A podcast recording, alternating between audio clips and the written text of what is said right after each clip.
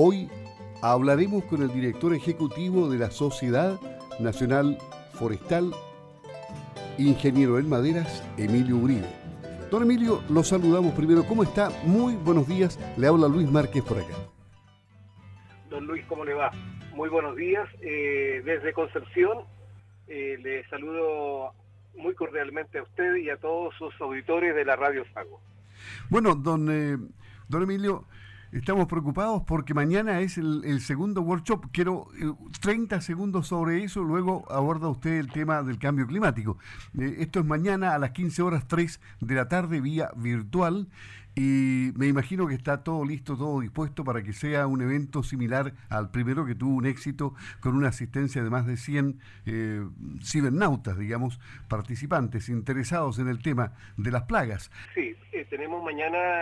la segunda versión de este workshop que hemos llamado de, manejo integrado de las plagas, tanto forestales como agrícolas y las soluciones que hay para aquello, eh, ya sea aplicando bioremediación, que se llama, para poder mitigar los impactos y los daños económicos y ambientales que producen las plagas, que dicho sea de paso, eh, es un tema que la hemos puesto como título eh, incendios silenciosos, porque no respetan límites propietarios, eh, por lo tanto, todos estamos expuestos en forma muy silenciosa sin darnos cuenta incluso de que una, un cultivo, cualquiera sea este, pero producto de la tierra se puede haber ah, afectado por este tipo de, ataques y que hay que eh, manejarlo de manera lo más, digamos, integrada posible, sin que signifique ello ninguna ninguna impacto al medio ambiente especialmente. Entonces, con mucha ciencia y con mucha tecnología, mañana vamos a estar de nuevo con expositores muy importantes, tanto del Servicio Agrícola Ganadero, como también de, la, de algunos científicos de la Universidad de Paraná, de Brasil, que van a estar conectados directamente para compartir las experiencias que ellos tienen, eh, como también las nuestras, de, parte de algunos expositores nacionales. Eh, ¿Se pueden conectar para conseguir el link con su correo electrónico? Entiendo que es euribe, ¿no? euribe.coloma.gmail.com Perfecto. Bien, vamos a abordar entonces con eh, Emilio Uribe, ingeniero en maderas, el tema del cambio climático hoy en Campo al Día. Es un tema que cruza a todos los sectores, a toda la humanidad más bien, es un problema global. ¿Cómo se está enfrentando en el área forestal este tema? Bueno, usted lo ha dicho, es un tema transversal, una, un, eh, una, un efecto que está prácticamente afectando a todo el planeta. Eh, este, es un, este es un proceso que más que un fenómeno, un proceso que viene lentamente también de hace décadas, eh, produciendo ciertos impactos, como por ejemplo los desastres que hemos visto, ya sea la, la irrupción de, volcanes, de, de anegamiento, de, de, las temperaturas que empiezan también a bajar y, al aumentar la temperatura producto del calentamiento global, eh, esto hace que afecte incluso a, todos los recursos naturales, desde el, desde el suelo, desde los recursos marinos, desde las eh, y esto implica cierto, ciertas enfermedades que se empiezan a, a, dar inconscientemente, pero que en el, en el fondo de todo esto es un tema neta, netamente de un proceso que está afectando al planeta eh, por, y que todo el mundo está tratando, digamos, de alguna manera, las Naciones Unidas, eh, esto de, la, de, la, de los acuerdos eh, mundiales que han habido la COP25, Kioto, Río de Janeiro, el Acuerdo de París, todos de una manera u otra tratan, digamos, de, buscar algunos acuerdos básicos por lo menos de reducir sobre todo sus emisiones, que son uno de los agentes causantes de, la, de que el clima vaya cambiando, de que el planeta se vaya calentando. Ese es un poco en gran medida cómo logramos cumplir estas metas que la mayoría de los países eh, se han impuesto, países como por ejemplo Nueva Zelanda, por ejemplo, los Países Bajos, por ejemplo, Alemania, han puesto mucho, mucho énfasis en buscar la forma de mitigar el impacto de, esta, de, estos, eh, de estas alteraciones que produce eh, este fenómeno que hemos denominado como cambio climático. En cambio, los grandes países industriales son el mayor problema, ¿no? Sí, y los grandes países industriales como potencia, también esto tiene impacto económico. Y, y si eso le agregamos a la pandemia que estamos sufriendo todo el planeta, eh, entonces tiene estragos económicos, tiene, tiene derechamente pérdidas importantes, cuantiosas. Por lo tanto, algunos derechamente no, no es que no quieran, al parecer son tantos los efectos de, de pérdidas económicas cuantiosas, pero ahí está, está el dilema. Estamos, estamos por salvar o no salvar el planeta. Estamos, estamos por, por dar, digamos, eh, garantía a la humanidad de que si no reducimos estas emisiones, vamos a seguir teniendo estragos más importantes por lo tanto vendrán pandemias, vendrán eh, eh, cambios en el eh, calentamiento en la, en la temperatura ambiental de la, del clima. Esto va a implicar de hielo, esto va, va, a implicar un montón de otras cosas que son terribles, que casi son anunciadas como verdaderos, son apocalípticas si es que realmente no tomamos conciencia para mitigar los impactos del cambio climático. Y para mitigar estos cambios hay pequeños y grandes trabajos que sí se pueden realizar. Por ejemplo, eh, plantando árboles, eh, ¿cada ciudadano puede cooperar y el sector forestal también? Mire, efectivamente, uno de los gases de efecto invernadero que se llama, que se le conoce con la sigla GEI, los gases de efecto invernadero, y hace que, el planeta se esté calentando y esté afectando el clima, una, de una de las fórmulas de, poder mitigar es precisamente lo que usted señala, don Luis. Por ejemplo, eh, cómo capturamos este CO2, que es uno de los, uno de los factores que más complica al planeta, el CO2, y otros más como el metano, y así, y otros más que son muy complicado, pero el CO2 es el más, digamos, eh, eh, el que más está presente en todas las transformaciones eh, que el hombre realiza en el fondo. Por ejemplo, la reducción de los combustibles fósiles, por ejemplo, reemplazarlo por otros más renovables, más, pues hablan del hidrógeno verde, hablan algunos, y nosotros los forestales hablamos, por ejemplo, la forma de mitigar y secuestrar el carbono es con, es con más árboles con más árboles que se pueden perfectamente establecer en todas aquellas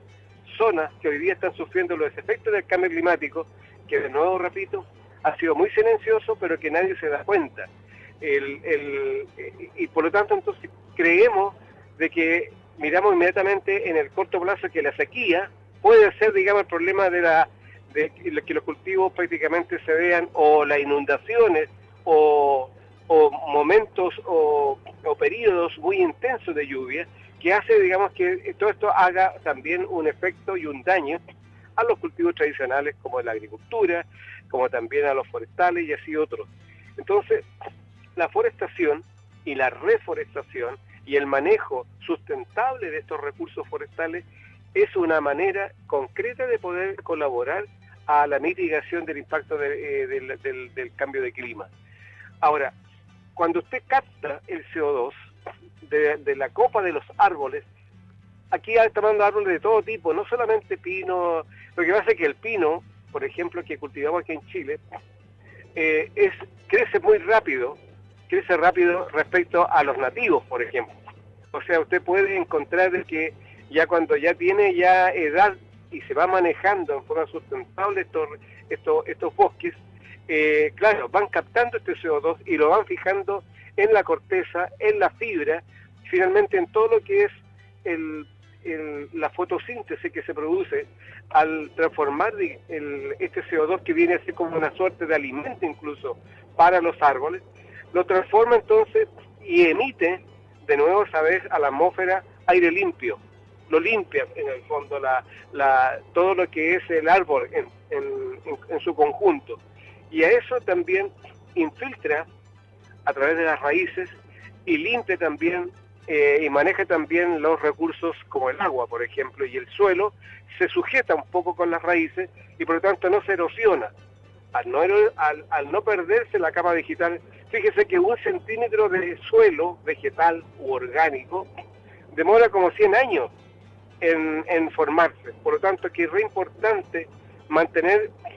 una cubierta vegetal de bosques, de árboles, cualquiera sea de rápido crecimiento o también nativos,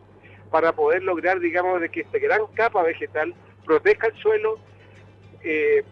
produzca agua incluso al, al, retenerla, ¿cierto?, en, la, en, la, en todo lo que es la misma formación del árbol, como también en las raíces, eh, para que cuando se vaya infiltrando toda esta producción de, de, nutrientes que van a, a darle, digamos, eh, forma al árbol eh, y vaya a producir madera, madera que todos necesitamos, el papel que todos necesitamos. Es decir, tiene todo un efecto, yo diría, virtuoso, el, solo hecho de poder, digamos, cultivar, plantar muchos millones y millones de árboles y cultivar madera para, para las necesidades de, la,